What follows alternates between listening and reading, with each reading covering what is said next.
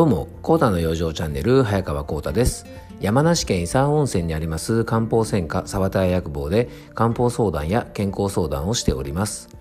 この番組は毎日10分、皆様の心と体の健康のサポートになるような情報を、私漢方の専門家、国際中医専門員の早川コータと、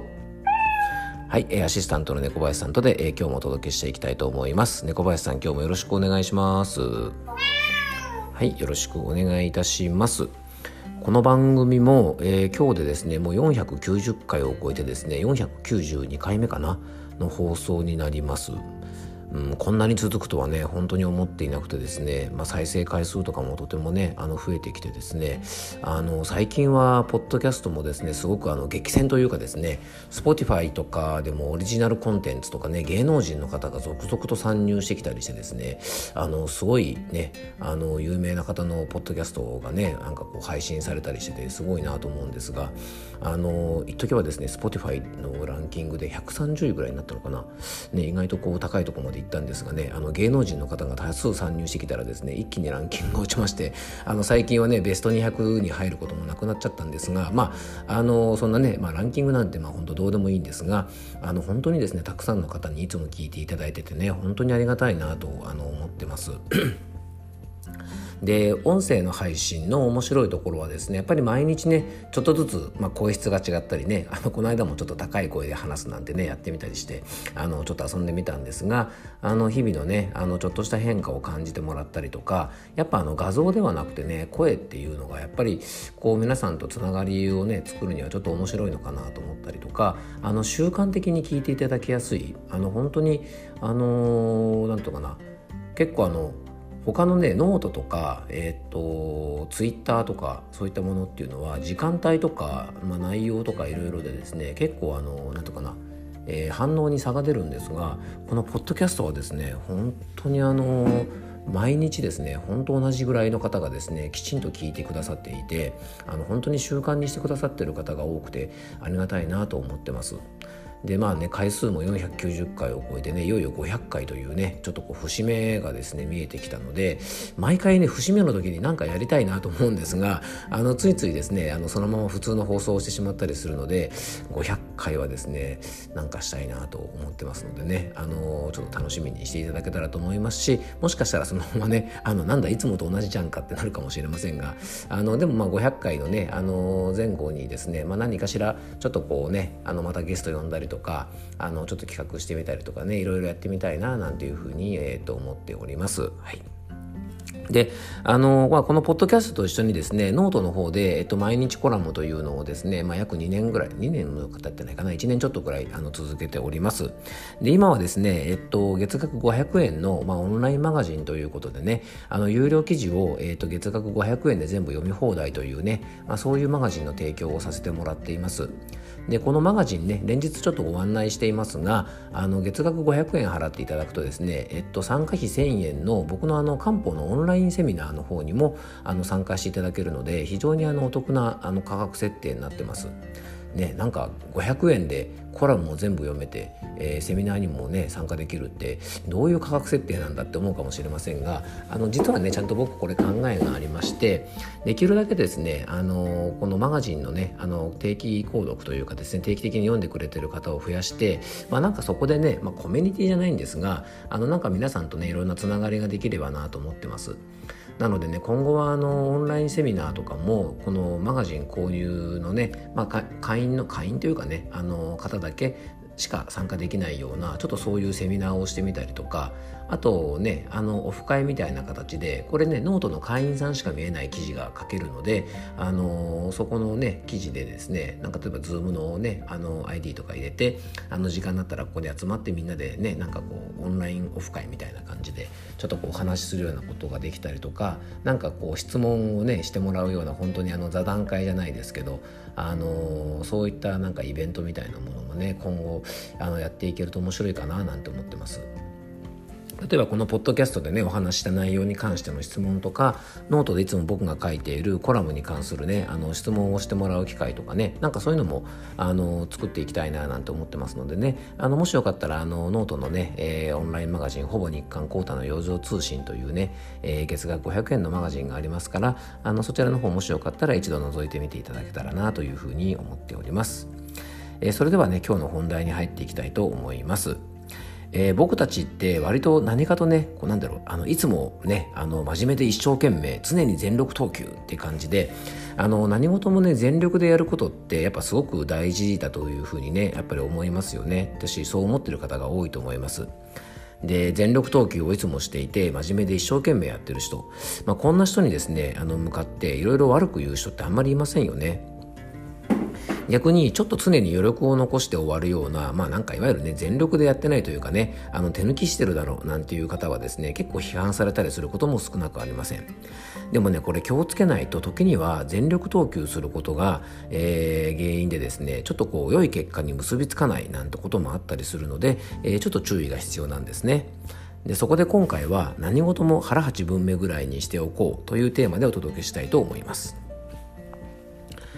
今日はね何事も腹八分目ということがテーマなんですが、まあ、あの突然ですがね皆さんあの昔、えー、っと野球のですね読売巨人軍ジャイアンツのねエースで活躍していたピッチャーで江川卓さんという方皆さんご存知ですかね。まあ、かなりねあのジャイアンツの OB の中でも有名な方なので、まあ、ほとんどの方がご存知かな名前ぐらいは聞いたことあるよって方が多いと思うんですね。で日テレ系で、えー、スポーツ番組でねあの冠番組なんかを持ったりしてたので結構有名だと思います。で実はねこの江川さんあの現役生活は9年間と非常にねプロ野球選手、ね、あれだけ有名な選手で実績も残している割にはですね非常に短い実動年数だったんですね。で高校時代から、まあ、肩を酷使してですねプロ入り後はその常に肩の調子との勝負にらめっこと言ってもいい状態だったそうです。でその江川さんなんですが現役時代はですねよくね手抜きと揶揄されることがあの多々あったそうです。でそれはですね本当なら江川さんってもうねめちゃくちゃ速いボールを投げれるんですね、えー、昔のスピードガンでも150とかですね本当にあの速い投球投げてたんで今のスピードガンとかで調べるとですね多分本当に160キロぐらいあの大谷翔平君ぐらいですねスピード出るんじゃないかなって今言われてますがあのそれだけ速いボールが投げれるのに全力投球であの速球投げない場面がですね結構見られたそうなんですね。で当時はですね、まあ、あの実情がよくわからないのでマスコミとかでもですね笑顔は手抜きっていうふうにね叩かれることがよくあったんです。で僕も子供心に、まあ、笑顔ってねなんか手抜いてんだななんてね思ったりもしてました。しかしですね、引退後のインタビューとかでいろいろ話を聞くとですね、あれ実は手抜きじゃなくて、最初からもう全力でね、もう1回の表から全力で投げると、バッターがね、その速球に目が慣れてしまって、完投しにくい。最後まで完投するためにはですね、そのテクニックの一つとして、えー、最初はですね、あまりもう全力で投げずに、ちょっとね、スピードもですね、抑え気味に投げるなんていう話を聞いて、ああ、なんか、改めてこの人すごいんだなっていうふうにね、感じました。で普通のピッチャーだとですねやっぱ打たれたら困ると思うのでもう最初から全力で投げてしまうんですね。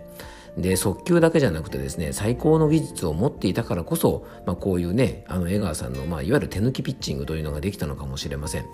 なのでね、まあ、物事は何でもそうなんですが全力でやればいいっていうわけじゃないっていうことの一つの例になるかなと思います。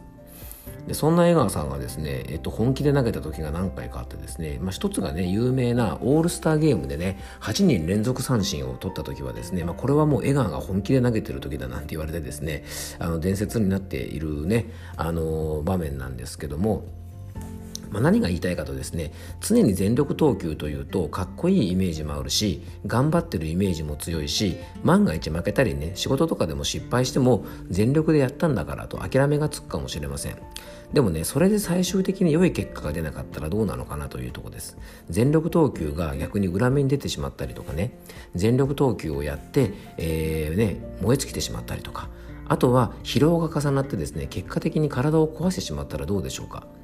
これねあのまあピッチャーのねピッチングの話でちょっと例えたので分かりづらかったかもしれませんが仕事とかねプライベートとか家庭のことでも何でも全力でな、ね、やらなきゃ納得いかないとか全力でやらないと満足できないとか全力でやらないと気が済まないっていう方結構多いと思うんですね。で逆にこういう状態が長く続くと体をですね非常に消耗してしまうのでやっぱりですね、えー、長い視野で見ていくと良いペースでやり続けることができるやっぱりね腹8分目ぐらいがちょうどいいんじゃないかなと思います。昔はね24時間戦えますかなんていうねキャッチコピーがあってですね今考えると相当ブラックだなと思うんですが、まあ、とてもね24時間も戦えないよってねあの言いたくなっちゃいますが、まあ、こういうねあのもう全力投球っていうのはですねやっぱ心身の負荷が強すぎて長続きしないんですね。だから例えばねうんとまあ人生ってよくマラソンみたいなもんって言われますよね。なのでね、まあ、どこまで行くか先が見えないような状態で全力で走り続けることってなかなか難しいですよね。でもこれが例えばね短期で例えばねここ1日だけとかここ2日だけとかですねそういうねあのまあゴールが見えてる状態で、えー、全力投球を一時的にね思いっきりするっていうことは決して悪いことじゃないと思うんですが長いスパンで取り組まなきゃいけないことに対しても同じような全力でねあの取り組んでしまうと、まあ、体の負荷になったりとか病気の原因になったりすることがあるのでね注意していただきたいなと思います。中医学でもですね全力投球の状態が続くとですね気虚といって元気不足の状態になったり気体といってですね常に張り詰めているので、えー、気の巡りが悪くなってですねメンタルの不調が起きたりとか、まあ、痛みとかですね、えー、疲れとか、まあ、こういう気虚とか気体なんて言われてる状態にもなりやすくなりますからあのぜひですね何事も腹8分目ぐらいっていうことをね、あのー、頭の中に、えー、入れといていただけたらななんていうふうに思っております。えー、今日も聞いていただきありがとうございます。どうぞ素敵な一日をお過ごしください。漢方専科沢田薬房の早川幸太でした。ではまた明日。